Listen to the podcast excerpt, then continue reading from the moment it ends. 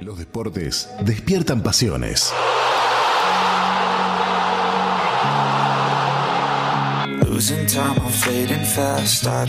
En Atletas en Cristo conversamos con deportistas que comparten la pasión de predicar el Evangelio y el deporte.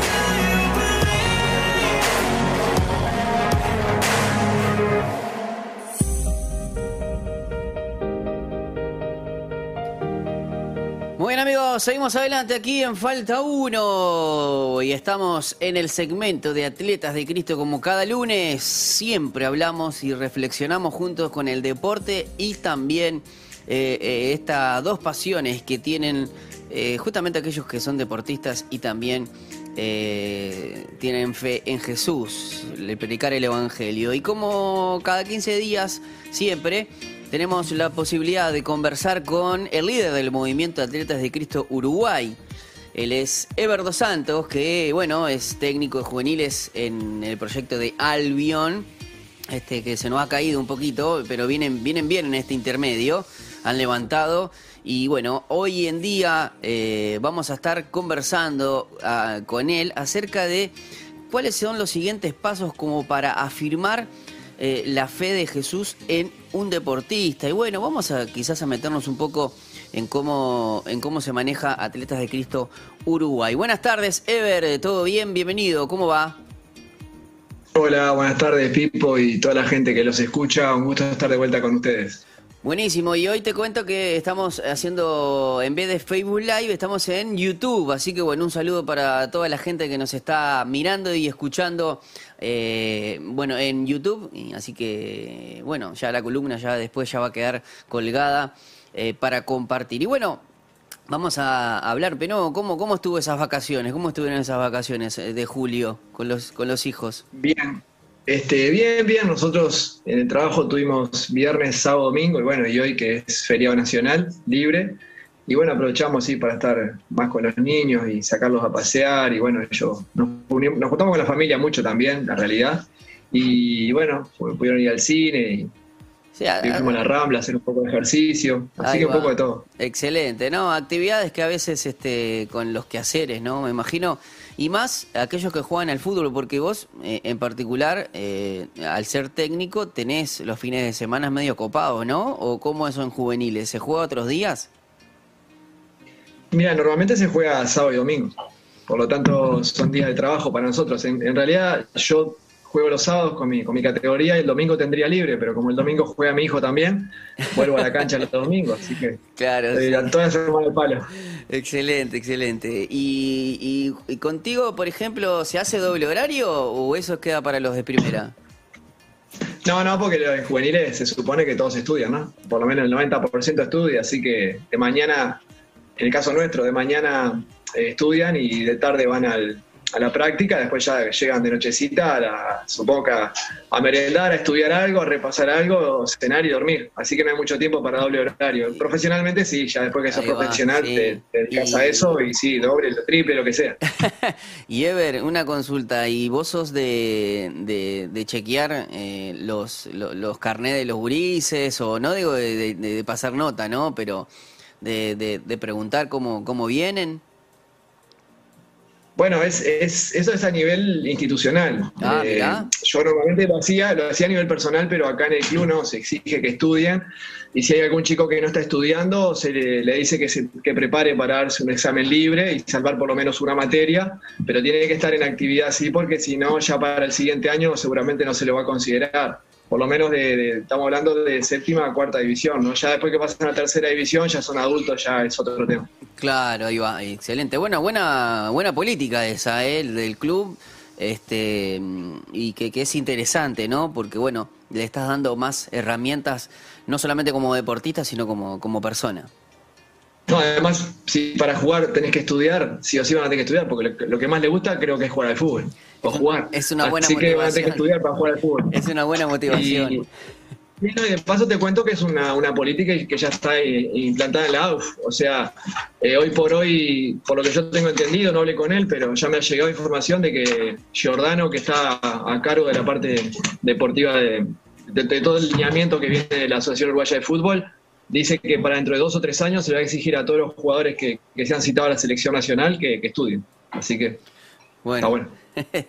es buenísimo eso, ¿eh? porque bueno, eh, si bien eh, el fútbol es, es, pasión eh, de multitudes y todo, como siempre hablamos, ¿no? la vida, la vida del, del, futbolista termina si sos muy, muy profesional y, hasta los 35 y, y, sos re joven para la, para, para la vida, justamente. Claro. Algunas personas en otros trabajos recién están empezando y nosotros estamos terminando, ¿no? Claro. Entonces tenés que prepararte, tenés que hacer algo paralelo, que más allá si te dedicas en el futuro o no a eso, pero ya te va a servir mismo para, para estar preparado para, para eh, el deporte mismo, porque te toca ir al exterior, tenés que saber un poco de inglés por lo menos para manejarte, tenés que saber un poquito de contabilidad, si no los que saben viste como, como pasa a veces, ¿no? Los que saben se aprovechan de los que no saben, entonces es bueno no ser un ignorante en estas cosas. Siempre el estudio te va a servir para algo, el saber no ocupa lugar, así que lo que se intenta, creo, y ya veo que es a nivel también Asociación Uruguaya de Fútbol, se está intentando que los jugadores estén preparados, ¿no? Y, hoy o mañana tienen un pase al exterior, lo que sea, en el exterior se ve mucho también si el, jugador está preparado. entre dos jugadores, el que está más preparado académicamente, intelectualmente, va a tener más chance de, de arreglar contrato que el que no lo tiene. Después están los fenómenos que siempre arreglan contrato, ¿no? Pero yo creo que es muy importante estar preparado en todas las áreas de la vida. Excelente, sí, sí, sí, porque vos, vos imaginate que, la carrera de futbolista que son 15 años. Este, si empezaste chiquito, pero después, este, si no, si te la patinaste toda, este, estás con 35 y estás desempleado te retirás del fútbol y, y le ha pasado, y obviamente sin, sin, sin, comparar generaciones, pero nos ha pasado tener campeones del mundo, no por ser malos administradores, sino por una cuestión lógica, no se, no se paga las fortunas que se pagan eh, en su momento, lo que se pagan ahora, ¿no? Sí, además, Pipo, convengamos que es una minoría los que pueden realmente vivir del fútbol y es una minoría los que pueden tener eh, un dinero que, le solvente el resto de su vida ¿no? y a su familia, son muy pocos. Y, seas jugador de fútbol o no, vas a tener que prepararte para otras cosas. Así que eh, suma por todos lados. Ahí está. Bueno, este, hablando de, eso y de, otros temas, eh, me gustaría, ¿cómo ves vos la, la posibilidad de cuando queremos, cuando nosotros hablamos del Evangelio, tenemos como, como ese discipulado o sea, uno evangeliza, le comparte el evangelio a otra persona y a veces uno, bueno, si bien no está eso en la Biblia de, la oración de fe o algo, uno lo hace y para algunos como que dijeron, bueno, hizo la oración de fe y ya está. Pero otros creemos que eh, ese es el primer paso. Después eh, eh, recién arranca este, a, esa persona cuando uno le, tiene que, explicar y la necesidad de un salvador y del perdón de tus pescados. ¿Cómo, cómo hace o cómo se o, cómo, cuál es la dinámica de, las reuniones o de los pasos que vos querés que vos haces como atleta de Cristo este, cuando lo haces con un deportista? Ever, ¿nos puedes contar? Bueno, primero con respecto a lo que dijiste, este, convengamos que ser cristiano no es hacer una oración de fe. Ser cristiano es ser un seguidor de Cristo y seguir sus enseñanzas y caminar como Él caminó y andar como Él anduvo. ¿no? Eso primero que nada, es, una relación diaria, como nosotros tenemos, por ejemplo, con mi esposa y hablamos todos los días y bueno, la relación con Dios se trata de eso también, de estar en comunión con Dios, de hablar con Él todos los días. Eso es lo primero, saber que esto no es religión, es relación y lo más importante es hablar con Él, que es el que nos da la vida y el que nos da todas las cosas.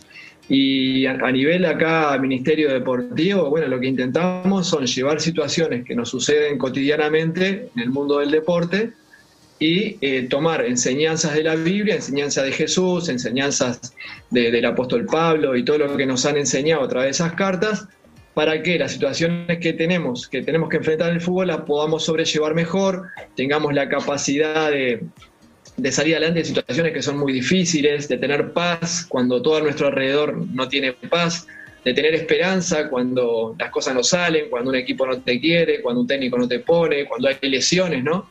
Y entonces nosotros tratamos de, aplicar las verdades que están escritas en la Biblia eh, a nuestro deporte y a la vida, ¿no? Hablamos también de la familia, lo importante que es cuidar tu, tu familia, tu novia, honrar a tus padres, ¿no? Entonces tratamos de unir mucho lo que es nuestro deporte, que es lo que nos gusta hacer y, a, futuro vivir de eso, con las enseñanzas de Jesús, que las enseñanzas de Jesús son para todo, para la vida, para el deporte y para todo lo que se nos ocurra. Ahora, cuando llega un, deportista, este, obviamente profesional o amateur, a una de las reuniones, ¿qué, qué es lo que se hace, Ever, para que la gente más o menos eh, vea cómo, o sea, ¿es algo muy parecido a lo que se hace quizás con la iglesia? Bueno, el, tratamos de que sea diferente, ¿no? Eh, Atleta de Cristo no es una iglesia ni Ahí va, tratamos que no sea tampoco un, culto, ¿no? Eh, y intentamos primeramente que sentirnos eh, cómodos. Cuando yo llegué a Atleta de Cristo, por ejemplo, me invitó un amigo y llegué y me encontré con varios futbolistas y deportistas que yo conocía de verlos en la tele o de jugar en contra y me encontré en un ambiente muy, me sentí muy cómodo, ¿no? Hablando, oh, ¿cómo andás, Marcelo? No sabía que vos eras atleta de Cristo y, no, y bueno, qué bueno que vengas, Ever. Y así empezamos a conversar y estás en confianza. Entonces, estar en confianza, intercambiando, bueno, ¿y cómo te fue ayer? ¿Cómo, ¿Qué partido tenés la semana que viene? Son intereses en común. Eso te va, y todavía te une la fe, entonces es ganancia por todos lados. Nosotros lo que tratamos es que ellos se sientan cómodos, ¿no? Eh, nosotros acá en Uruguay, por ejemplo, que somos muy prejuiciosos eh, y metemos todo dentro de la bolsa. Eh, y creemos a veces que, lo que pasa mal, lo hacen mal en un lado, lo hacen mal en todos lados, y que acá, y que te roban la plata. Entonces, tratamos de sacar esos temas del medio y enfocarnos eh, realmente en que el deportista se sienta cómodo, que pueda abrirse, que pueda conversar, cómo le fue, lo, cosas que podemos mejorar. Este, y, estar en tomar un mate, tomar un café, comer unas pizzas, o sea, tratamos que sea entretenido y que no sea solamente ponernos a hablar de la palabra de Dios, podemos hablar entre nosotros, nuestro testimonio de vida, porque eso sí que nadie te lo puede refutar. Lo que vos has vivido, lo que, lo que Dios hizo en tu vida, nadie te lo puede refutar. Entonces, conversamos mucho acerca de nuestros testimonios personales, las cosas que hemos aprendido y cómo ha cambiado nuestra vida para que hoy nuestra vida sea mejor a lo que era antes, ¿no? Eh, y enfocada. Entonces, eh, para nosotros lo, fundamental es que la, gente se sienta cómoda y estemos en contacto. No se trata tampoco de tener reuniones de, 40, 50 personas, porque yo quiero que pierde la esencia de este, de este ministerio, que es estar juntos y conversar y tomar un mate, cosa que en una, reunión multitudinaria no lo podemos hacer. Este, después, después que conocen la, palabra, que, se, que quieren conocer más al Señor, se empieza el discipulado, y hoy o mañana, si se quieren integrar a la vida de una de una congregación, bienvenido sea, pero nosotros también somos una congregación este, sin tener membresía, pero bueno, nos, congregamos, nos juntamos y, donde, está, donde hay dos o tres reunidos en el nombre de Jesús, ahí está Él, así que eso es lo más importante. Claro, e, e, eso rompe quizás con un estereotipo de, quizás de, culto, ¿no? O de mismo reunión familiar que al final se termina eh, convirtiendo en un culto, ¿no? Es que, es que es eso, es reunirnos, eh, estar juntos y compartir. Nosotros, por ejemplo, nos reunimos aquí en casa, los cinco, y invitamos a algún amigo, a algún matrimonio, viene mi hermana con, el esposo, eh, conversamos, oramos, cantamos, porque nos gusta cantar y es lindo porque eh, la palabra dice que Dios habita en medio de la alabanza de su pueblo. Entonces, cuando nosotros alabamos, la presencia de Dios se mueve, se manifiesta, y, ahí recibimos también instrucción del Señor, compartimos, compartimos el pan, este, tomamos algo. Y yo creo que la vida cristiana se trata mucho de eso y poco del otro, ¿no? Claro, y por ejemplo, Ever, ¿te, ha pasado de, bueno, de, quizás acercarse a alguien y de repente que no se te ha alejado simplemente porque se ha sentido con un, en, un, en un ambiente que, diga, wow, yo necesito esto. O sea, no, sé qué es, porque a veces uno no, lo, no lo sabe expresar porque no, no tiene el léxico este que nosotros a veces conocemos, que sabemos que es el Espíritu Santo obrando ¿no? en su vida. Claro, muchos se sienten, claro, les gusta estar así, poder conversar, intercambiar y no estar sentado en un lugar grande que no tienen contacto con la gente que está delante, con la persona que habla delante, ¿no? Eh, y otros también que se han sentido incómodos también, porque capaz que viste la personalidad de cada uno. Capaz que otro prefiere ir en un lugar que sea grande, que nadie lo vea, que nadie lo toque, este, escuchar, irse, y bueno, y de a poquito Dios va a estar obrando. Dios tiene mil maneras de, acercarnos a Él, ¿no? Eh, así que nosotros lo que buscamos es eso, es tener comunión, estar juntos, conversar y poner eh, eh, en la mesa temas que nos atañen a todo, a nuestro deporte y a la vida en general. Así como también tenés gente que, que quizás se quiere acercar a vos, hay otra gente que tampoco, o sea, pero ya es una cuestión de, de rechazo sea, al Señor, uno tampoco se, puede, se lo puede tomar como personal, ¿no?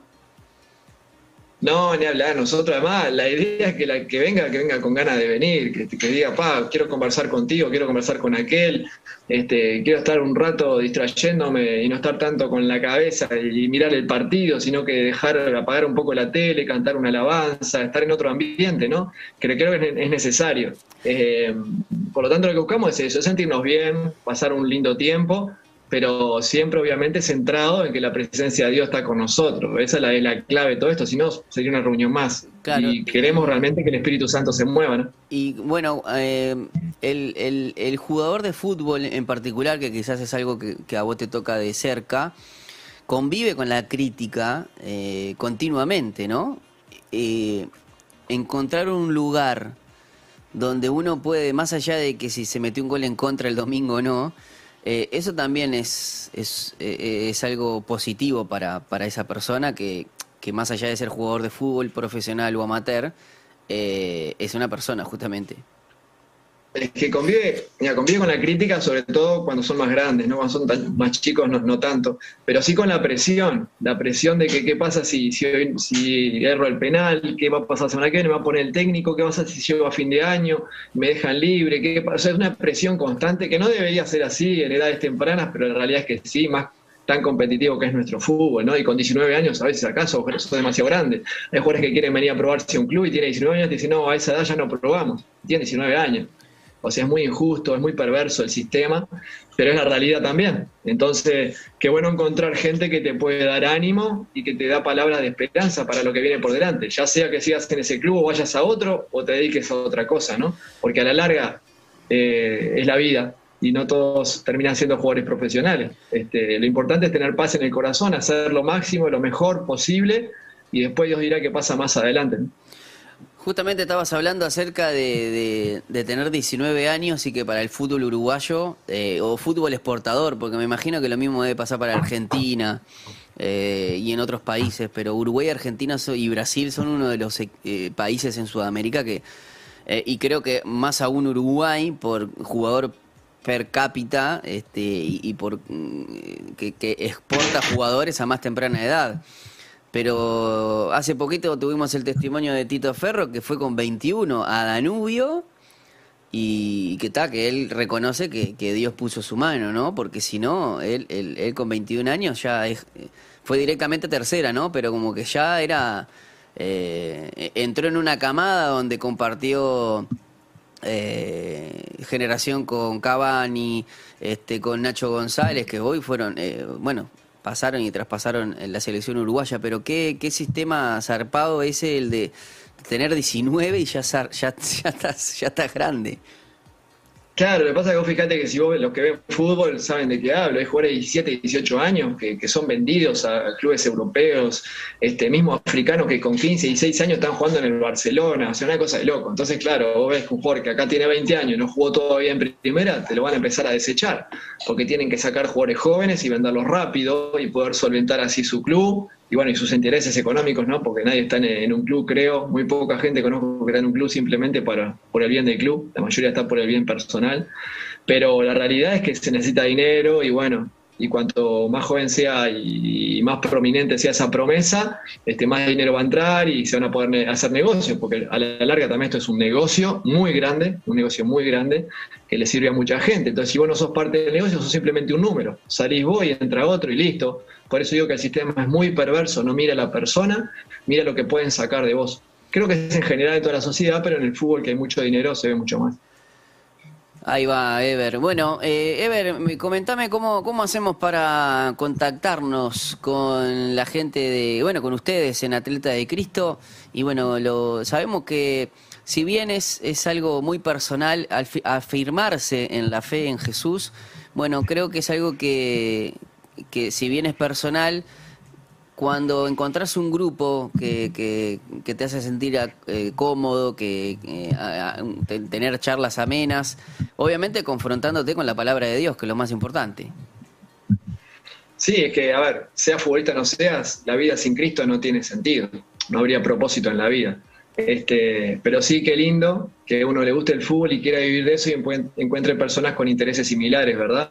Eso es lo más importante. Y bueno, el otro día me llamó un muchacho, no sé si me conoció por acá por la radio o cómo fue, que, tiene un equipo en Canelones y quiere poder darle, brindarles el evangelio a esos chicos a través del deporte. Y bueno, esas cosas que van surgiendo que a mí me, me pone muy contento que haya gente con esa visión y viendo que el deporte es tan importante en el Uruguay, que el fútbol es tan importante, ¿cómo lo vamos a usar para evangelizar, ¿no? Para compartir el evangelio. Así que, sea algo, eh, la idea que sea algo integral, ¿no? De, que vos le estás como a veces hay algo que yo me acuerdo cuando viniste por primera vez que me hablabas que había como un balance para, para un deportista eh, que era eh, dormir bien, comer bien y hacer ejercicio y que justamente eran tres cosas que había que cuidar, que era el cuerpo, el alma y el espíritu. Eh, y, eso es, increíble porque vos me hablabas de que bueno que hay nutricionistas que hablan de eso, ¿no? Y, el número tres no es por casualidad. O sea, y esas tres cosas hacen que, que, una persona sea saludable. Y el deporte, además, si le sumás el evangelio, te cuida el espíritu. además de que tenés la salvación de tu alma.